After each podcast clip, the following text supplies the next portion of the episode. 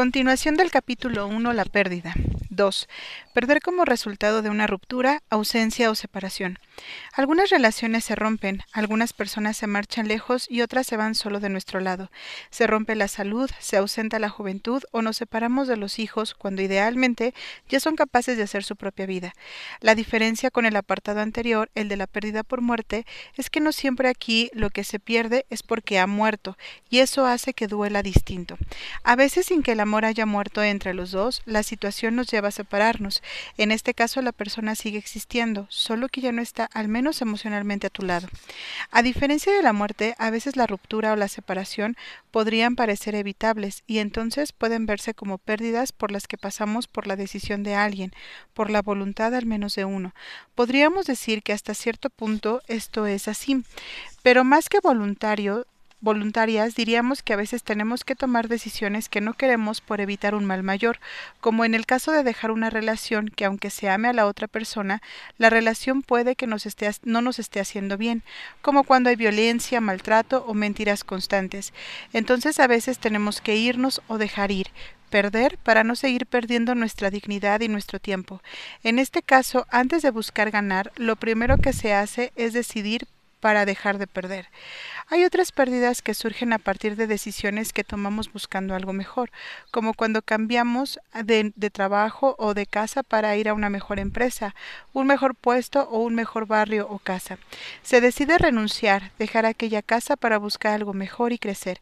En este sentido también llega el punto en el que decidimos dejar la casa parental por alcanzar nuestra independencia y realización personal, y eso también es una pérdida, aunque puede estar mitigada por lo que futuro se, por lo que en el futuro se espera obtener. También como cuando nos damos cuenta que una enfermedad de alguien ha llegado a un punto de no retorno o no recuperación y entonces no es que se decida que se vaya, sino que uno deja de hacer aquello que le provoque más sufrimiento. No siempre podemos prolongar la vida, pero si nos aferramos a que alguien no se separe de nuestro lado, sí podríamos prolongar la agonía con medidas extraordinarias. Claro, sentir que era posible hacer más y no se pudo, o se podía, pero ya no convenía realmente hacerlo, puede generar mucha culpa como la que ocurre también cuando vemos sufrir mucho a alguien y deseamos que ya no siga sufriendo, que ya descanse. Ese pensamiento benevolente se puede transformar en culpa cuando se retuerce la intención y entonces se cree que realmente se deseaba que la persona se muriera. Por supuesto que no, pero la culpa, que también es un habitante de este pantano de la tristeza, nos puede hacer sentir un gran peso, pero de eso hablaremos más adelante. Aunque sean pérdidas voluntarias, necesarias o que se asumen como inevitables, duelen de muchas maneras, incluso como cuando se deja algo que ya no hacía bien, como una relación disfuncional, puede que se sienta alivio, pero también algo de nostalgia que es como una tristeza agridulce. Se echa de menos lo conocido y por supuesto, cuando es el caso, lo amado. El fantasma del abandono. Cuando este tipo de pérdidas por separación o ruptura no han sido producto de nuestra voluntad o decisión, como un divorcio, por ejemplo, queda la sensación de que hemos sido rechazados, que no hemos sido suficientes para que la otra persona permanezca a nuestro lado. De alguna forma, a la tristeza le acompaña en el pantano una sensación de fracaso. Surgen innumerables interrogantes. ¿Me cambió por alguien mejor? ¿Dejé de gustarle? ¿Dejó de amarme? Nunca me amó, no luchó más porque no me quería tanto, y aquí parte de lo que nos atrapa es la perspectiva. Pensamos que la decisión del otro de marcharse, cuando así lo decidió, tiene que ver enteramente con nosotros y no con una decisión que la persona tomó quizá por buscar otra cosa en su vida. Es decir, puedes ver esto desde la perspectiva de que el otro decidió dejarte o desde la perspectiva de que la persona decidió tomar otro camino. Parece lo mismo, pero no es igual en nuestra mente. Incluso este fantasma del abandono puede presentarse cuando la pérdida llega con el momento de la muerte o la inminencia de ella. A veces nos lamentamos y decimos a quien ha muerto, no me dejes o por qué me dejaste, sabiendo que generalmente no es por voluntad que alguien muera. Muy probablemente no es que haya querido dejarte, sino que no pudo evitar su partida. Hace años tuve a una paciente, una mujer de alrededor de 50 años que lamentablemente tenía cáncer terminal y acabó muriendo al poco tiempo de iniciadas nuestras sesiones. Evidentemente se sentía terriblemente mal por su enfermedad y la conciencia de su muerte cercana, pero todo eso se veía agravado con la angustia que le provocaba cuando su esposo le decía ¿qué no me quieres? ¿Qué no te importo? A lo que mi paciente le respondía claramente que sí. Entonces él añadía, entonces ¿por qué no te quieres aliviar? ¿Por qué quieres dejarme? Pero si tú me dijeras que la ausencia por la que hoy sufres si fue con la intención de dejarte, si quien se fue te dijo con claridad, ya no te soporto, o se suicidó y piensas que fue por tu causa, bueno, Aún así, la persona decidió que irse era el camino para resolver su conflicto interno. Hay personas que actúan por acercamiento, buscando cómo resolver acercándose a lo que desean, y otras que lo hacen por alejamiento, solo alejándose de lo que no saben cómo manejar, pero sin mucha idea de hacia dónde van. Puede ser que tú hayas estado en una relación y la otra persona al final ha sido quien se ha marchado, la que tomó la decisión de alejarse, entre muchas otras elecciones, pero no pudo ver o no consideró adecuadas para sí. Pero aún así entiendo que estas situaciones se sientan como personales en ocasiones. Me lo hizo a mí, nos decimos a veces, no pensó en mí, es lo que predomina. Es natural que estés en, esto por un tiempo. Al final tienes una herida, duele y te duele a ti. ¿Cómo no sentirlo personal aunque no lo sea realmente? Solo no alimentes esta idea y dale crédito a la otra persona en su toma de decisiones o mírale como alguien que no encontró otro camino. Eso probablemente no mitigará el dolor, pero puede ser una perspectiva más realista que impedirá que empeores. Ya dije que siempre que hay una pérdida física está involucrada una pérdida simbólica, la representación interna y emocional de lo perdido, lo que su existencia representaba en nuestras vidas. Bien, pues de la misma forma no toda pérdida simbólica encierra necesariamente una pérdida física. Por ejemplo, se puede perder la salud, el estatus o los sueños de alcanzar algo, incluso se puede perder lo que no se ha tenido, pero se deseaba desde el corazón, como cuando se deseaba un hijo que nunca se tuvo, la casa con la que siempre soñamos o un amor idealizado. Existió en nuestra mente, en nuestra imaginación y en nuestro corazón, y aunque nunca tuvo presencia física, sí estuvo mucho tiempo con nosotros de una manera simbólica. Muchas cosas se rompen o se ausentan permanentemente de nuestras vidas sin haber tenido necesariamente una existencia física. 3. Perder a consecuencia de una disfunción. Esta es una pérdida un tanto ambigua, porque lo que se ha perdido puede ser que aún esté, pero las cosas ya no son como antes. Perder como resultado de una disfunción es justo eso. Se pierde la función y lo que permitía relacionarnos con ella, lo que, ha, lo que ha cambiado. Esto sucede con personas que sufren enfermedades neurodegenerativas, padecimientos mentales, demencias o que están en estado vegetativo, por ejemplo. Con estas condiciones la persona está pero no nos podemos relacionar con ella de la misma manera. No tienen conciencia del entorno, su percepción está alterada o simplemente ya no pueden acceder a los recuerdos. Podemos decir que el cuerpo está ahí, pero parecería que la persona ya hace rato que se ha marchado, al menos como la conocimos en todas sus dimensiones. Perder por disfunción también ocurre cuando perdemos la agudeza visual, auditiva o olfativa, o la agilidad física como cuando envejecemos.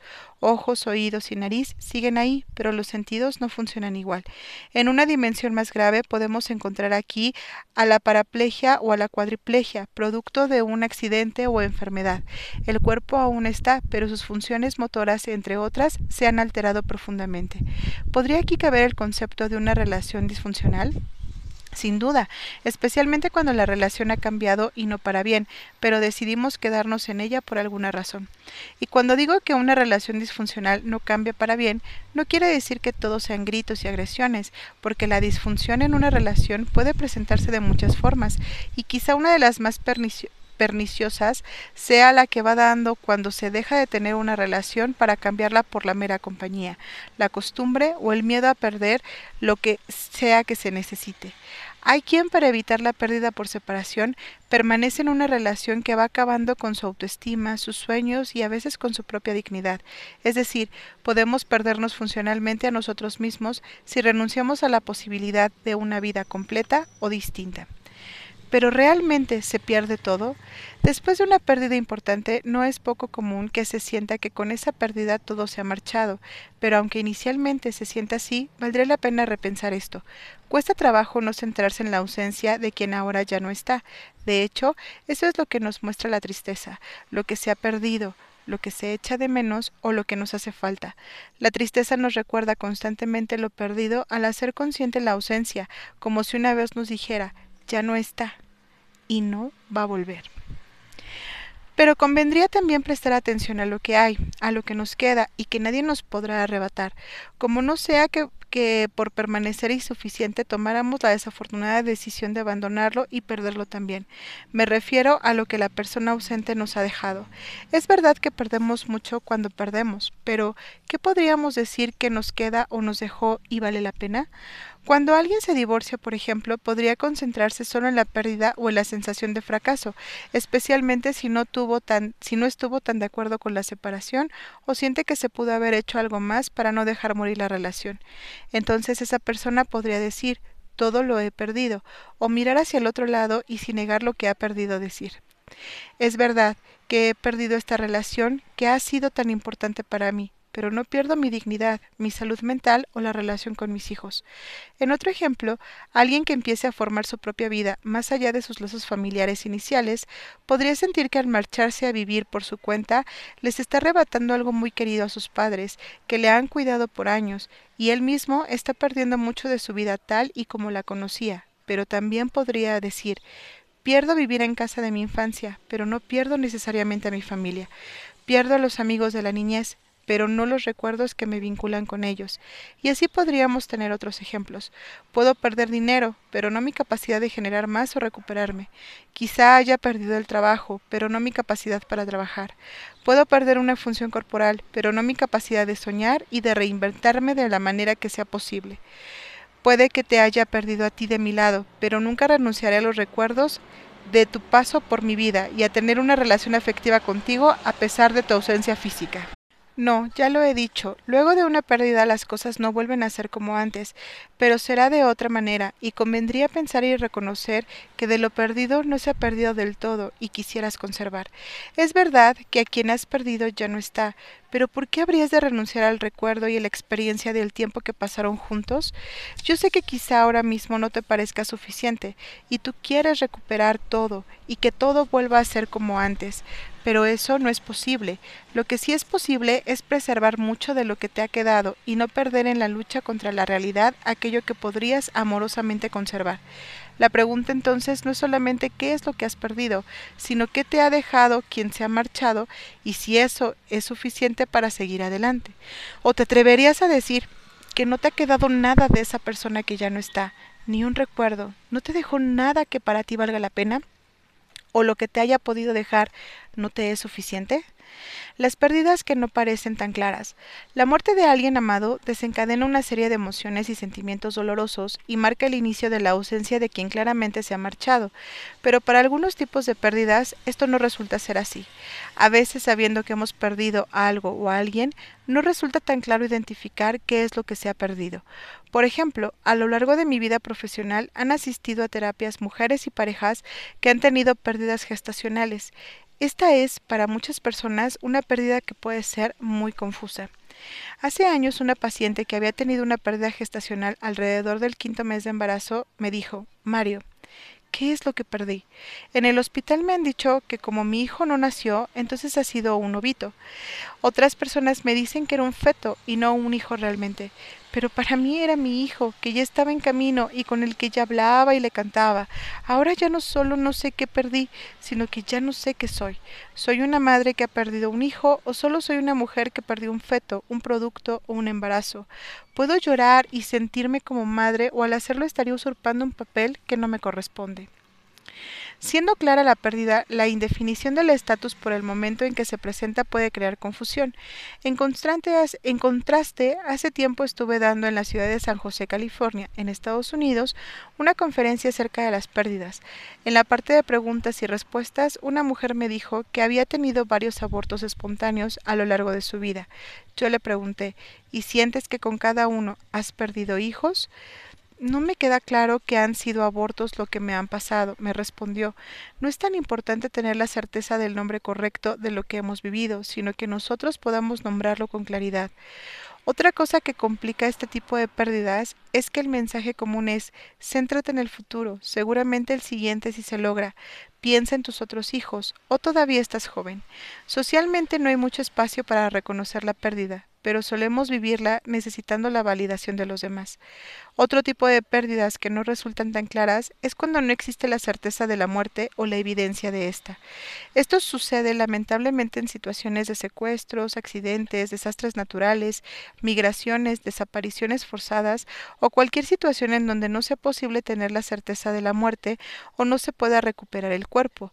Es algo sumamente agotador, pues mientras por un lado estamos inmersos en la búsqueda y el deseo de hallarlo con vida, por el otro la tristeza se va haciendo pero bajo la forma de la angustia.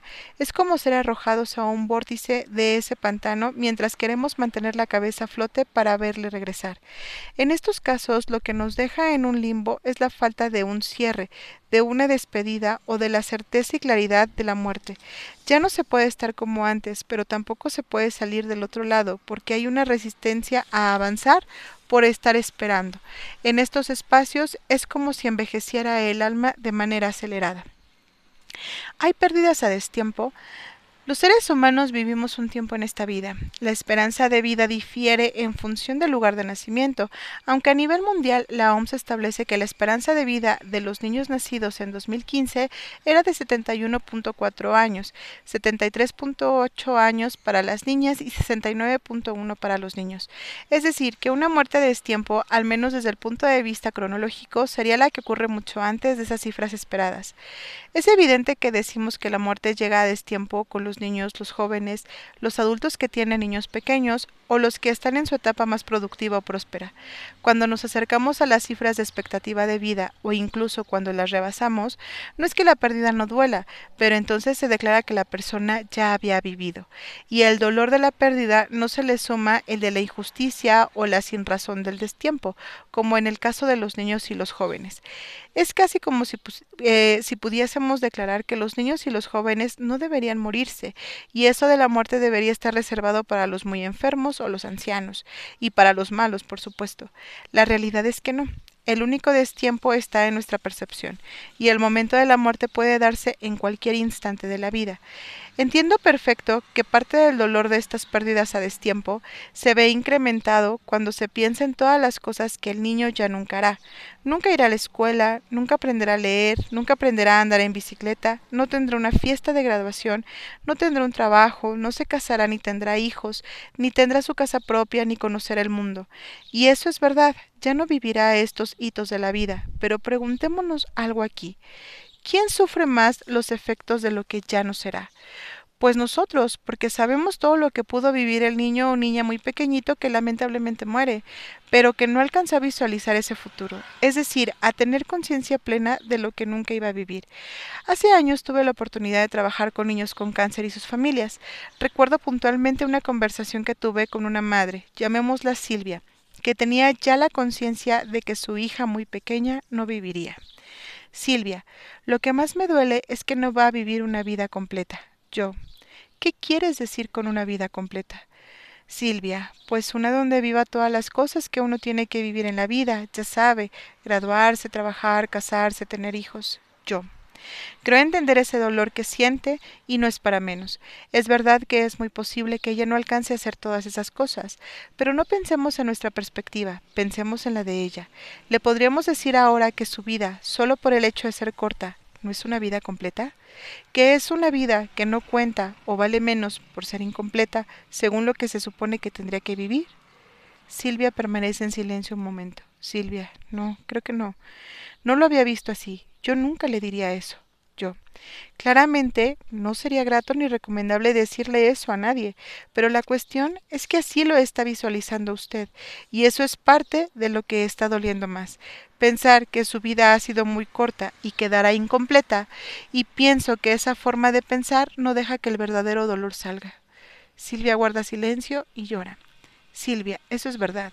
En realidad lo que más me duele es que no va a estar conmigo, que la voy a extrañar muchísimo yo, y no es para menos, pero creo que es mejor crear desde este momento una historia de vida digna para ella, para echarla de menos y rendirle homenaje como en realidad fue, y no sufrirla como lo que pudo haber sido. Hay vidas largas bastante incompletas y otras más cortas que se vivieron con toda la plenitud que sus circunstancias se los permitió. No es el tiempo en realidad lo importante, sino el hecho de que podamos ser recordados y estar presentes con dignidad en el corazón de los que nos han amado. Ese es más bien el resultado de lo que ya llamaríamos una vida completa, con mayor o menor independencia del momento y la forma de marcharnos nuestras pérdidas y los otros. La pérdida es un hecho individual que se vive en lo colectivo. Aunque el dolor de la pérdida suele ser personalísimo, tradicionalmente los seres humanos hemos vivido nuestras pérdidas con la compañía y la empatía de los nuestros, los muy cercanos que evidentemente por serlo también a su manera están sufriendo la pérdida, y otros no tan cercanos que nos entienden, nos escuchan y validan nuestro sentir. No es que la sociedad y la cultura nos digan qué cosas nos pueden o deben ponerse tristes o no, pero de alguna manera al ser, al ser seres sociales sí existe una validación acerca de lo que es adecuado y pertinente para nosotros según el tipo de relación que teníamos con quien ha muerto. Es así que la sociedad valida totalmente el dolor desgarrador de una madre, pero puede ver con recelo el dolor que parece exagerado ante la muerte de un compañero o compañera de trabajo, por ejemplo. Valida plenamente el dolor y el llanto de una pareja formal, especialmente si se trata de un esposo a una esposa, pero de inmediato sanciona y hasta impide las expresiones del dolor si quien sufre se trata de un amante. Se supone que una expareja no debería sentir tanto si ya estaba fuera de la vida emocional del fallecido, y lo que indebidamente se podría llamar un hijo ilegítimo no debería ser bienvenido en el funeral ni recibir las condolencias de nadie. El juicio social puede ser devastador cuando se refugia en la ignorancia o en el último bastión del resentimiento, la culpa o la envidia. La nomenclatura de la relación no representa la profundidad del vínculo. Es el vínculo que se ha formado lo que condiciona la calidad de la relación y el dolor que se siente cuando se ha perdido a alguien importante y amado, más allá de las convenciones sociales. Puede cambiar el nombre de las relaciones o las condiciones legales, pero el sentir puede permanecer de muchas maneras hacia alguien que ha sido amado. Si bien no hay dos pérdidas iguales, sino que cada uno vive de manera muy personal las suyas, a veces encontramos cierto consuelo al toparnos con personas que han tenido pérdidas similares a las nuestras, y no es porque el mal de muchos sea el consuelo propio, sino porque nos damos cuenta que no somos los únicos que están pasando por algo así. Hay una especie de empatía que hace en ocasiones más llevadera el dolor al no sentirnos tan solos, mientras vemos que el mundo sigue su marcha. Aun así, la forma de expresar el sentir puede variar y no conviene dejarnos influenciar por las apariencias. Hay personas que son muy expresivas en su sentir y otras que lo manifiestan más internamente. Sería un error pensar que quien expresa más necesariamente siente más, como también lo sería creer que porque no se expresa abiertamente no se está sintiendo, o peor aún, no se quería a la persona. Tampoco siempre es del todo cierto que el que llora más lo está pasando peor, como el que no llora ya lo tiene todo resuelto. Como dije, si bien es cierto que la validación social puede tener un peso acerca de cómo se nos permite reaccionar ante la pérdida, muy frecuentemente estas interpretaciones personales y sociales están repletas de prejuicios, temores e ignorancia. Seré más específico en esto cuando hablemos del duelo. En suma, perder nos duele y nos arroja al pantano de la tristeza. ¿Qué vimos en este capítulo? Sabiendo que es importante y doloroso lo que sientes después de una pérdida, conviene que mientras sientes y expresas tu dolor sigas tres reglas fundamentales. No dañarte a ti, no dañar a otros y no dañar el entorno. Perder es dejar de tener algo que antes estuvo a nuestro lado, ya sea de manera física, de forma simbólica o ambas. Perder algo significativo resulta muy doloroso. La pérdida puede ser anunciada, como cuando se presenta una enfermedad terminal o repentina, cuando ocurre un accidente o cuando al morir se presenta muy rápido y de manera inesperada. Perdemos como resultado de la muerte, de una ruptura en una relación o como resultado de una disfunción, es decir, de algo que está, pero ya no es como antes. Visualizar a la muerte como un personaje que viene y se roba las armas, almas, o pensar que la muerte es el resultado de un castigo por nuestras malas conductas, condiciona mucho no solo a la resistencia que le hacemos a la sola idea de morir o que los nuestros mueran, sino que genera una sensación de injusticia y sin razón incomprensible. Cuando perdemos, algo nos queda. La pregunta es si es suficiente lo que nos queda, lo que el otro nos ha dejado para seguir adelante. Creo que no hay vidas incompletas o muertes a destiempo. Podríamos decir, en cambio, que hay muertes que ocurren antes de lo esperado y personas que no alcanzaron a cumplir algunos de los hitos sociales de la vida. Las pérdidas se sienten de manera individual, pero se viven en lo colectivo. Los seres humanos hemos elaborado nuestras pérdidas al lado de los nuestros y de alguna manera necesitamos su validación, empatía y acompañamiento. Capítulo 2. La tristeza. No te avergüences de llorar, es correcto afligirse. Las lágrimas son solo agua, y las flores, los árboles y las frutas no pueden crecer sin agua, pero también debe haber luz solar. Un corazón herido sanará con el tiempo, y cuando lo haga, el recuerdo y el amor de nuestros seres perdidos se sellará dentro para consolarnos. Brian Jacks, novelista inglés. La tristeza es una emoción reactiva que se desencadena normalmente después de una pérdida, cuando tomamos conciencia que no hay nada que podamos hacer para recuperar lo perdido. Es una reacción normal y esperada en una situación así. ¿O qué otra cosa esperaríamos sentir luego de que nos hemos perdido a alguien muy amado? Como ya he dicho, para mí la tristeza y en general las emociones podrían ser pensadas como un lugar al que de pronto somos arrojados por los acontecimientos de la vida. Ya dije que miro la tristeza como una especie de pantano muy denso, oscuro, húmedo y frío. Un pantano en el que cuesta mucho avanzar, en el que no hay mucha claridad y donde si no tenemos cuidado vamos dejando nuestras energías al punto de ya no tenerlas suficientes para sentir, para sentir que podemos salir de ahí. Entonces, si seguimos esta línea de pensamiento, podríamos afirmar que las emociones no están en nosotros, sino que nosotros de alguna manera somos los que estamos dentro de estados emocionales. A veces es inevitable e importante entrar en territorios emocionales diversos, pero de igual importancia es salir de ellos. ¿Por qué se dice que la tristeza es una emoción negativa? Por definición, las emociones positivas son placenteras y nos mueven a acercarnos a lo que sea las esté produciendo. Por ejemplo, salir a tomar un café y charlar con un amigo muy querido es placentero, por lo que buscaremos más de esas experiencias no solo para fortalecer los vínculos con ese amigo, sino para sentir placer al estar a su lado compartiendo. Por otra parte, las emociones negativas son las que sentimos displacenteras y nos mueven a alejarnos de aquello que las produce. Es claro que nadie quiere vivir con los efectos dolorosos de una pérdida de manera permanente, por eso la tristeza nos muestra el origen de ese dolor, para que después después hagamos lo necesario para movernos y alejarnos hacia estados cada vez menos dolorosos, a menos por supuesto que por alguna razón hayamos determinado que necesitamos ser castigados y entonces, como condena, debemos permanecer en un estado continuo de sufrimiento sin alejarnos de él jamás. De la culpa ya hablaré en su momento. Cuando evaluamos las emociones negativas como malas y las positivas como buenas, les estamos atribuyendo una cualidad moral que no tienen. Es decir, enojo, miedo o tristeza serían como debilidades del carácter que deberíamos erradicar por ser malas. Por eso, insisto, escuchamos frases del tipo no te enojes, no es para tanto, no tengas miedo, no pasa nada, no seas cobarde, o ya no estés triste, arriba corazones y las cosas pasan por algo. Como si a la evolución le gustara desperdiciar energía y hubiera mantenido con nosotros esas emociones por miles de años sin que tuvieran alguna función útil. Eso es poco probable. Nos hemos convertido en evitadores compulsivos de la tristeza. Vivimos en un tiempo y en una cultura donde la tristeza parece ya no tener cabida, como si sentirse triste fuera algo normal, anormal, inadecuado, enfermo, moralmente incorrecto y que por lo tanto debe ser evitado a toda costa. La tristeza debería ser eliminada del mundo. Escuché alguna vez decir a alguien, pero si tuviéramos éxito en este distópico intento, ¿qué nos quedaría entonces sentir cuando tenemos una pérdida? ¿Nada? ¿Indiferencia? ¿Aspiramos a no sentir nada cuando alguien amado se ha marchado? ¿A que no nos duela? A no echar de menos, afortunadamente para nosotros la tristeza es inevitable.